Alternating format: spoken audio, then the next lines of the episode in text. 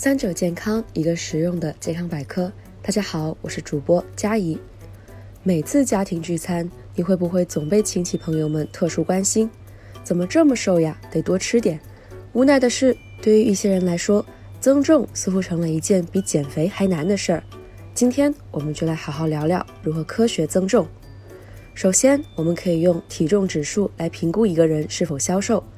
体重指数即 BMI 是用公斤体重除以身高米的平方，体重指数在十八点五到二十三点九为正常，小于十八点五则认定为消瘦。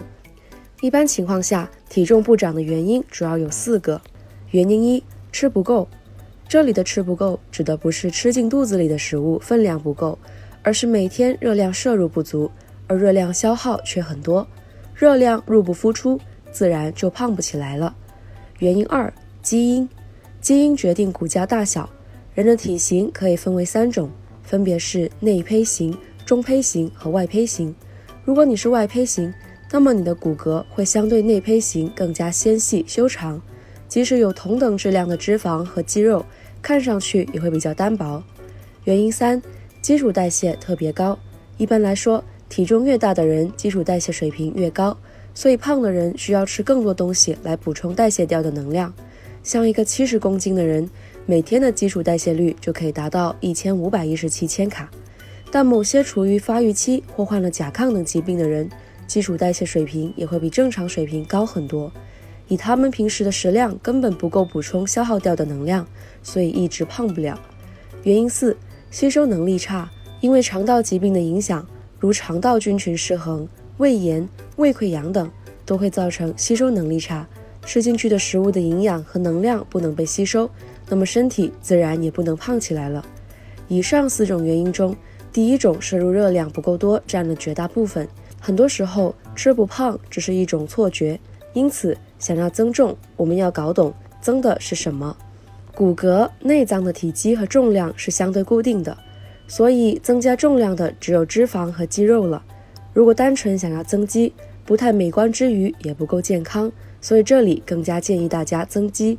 想要增大肌肉，先得通过运动让它们撕裂。待撕裂的肌肉组织恢复后，就会变得比以前更强壮。肌肉纤维里的红肌纤维力量小、耐力强、体积小、增长潜力小，而白肌纤维力量大、耐力弱、体积大、增长潜力大。不同人群也有不同的增重方法。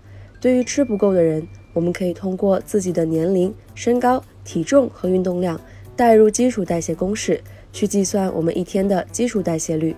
譬如一个体重六十千克的三十岁男性，他的基础代谢率大概为一千四百九十六千卡每天。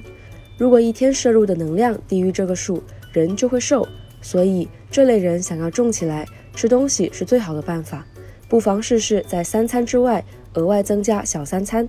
吃一些体积小、热量高的零食，比如花生酱香蕉三明治、水果鸡蛋酸奶拼盘、坚果和蛋白棒之类的零食。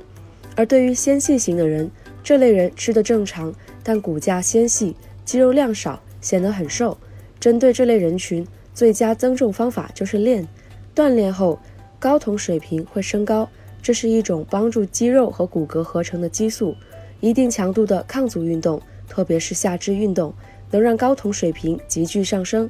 想要效果来得快，可以着重锻炼大肌群，比如胸部可以尝试窄距俯卧撑和飞鸟，背部可以多练引体向上和杠铃划船，臀部可以多练负重深蹲，腿部可以尝试负重深蹲和负重箭步蹲。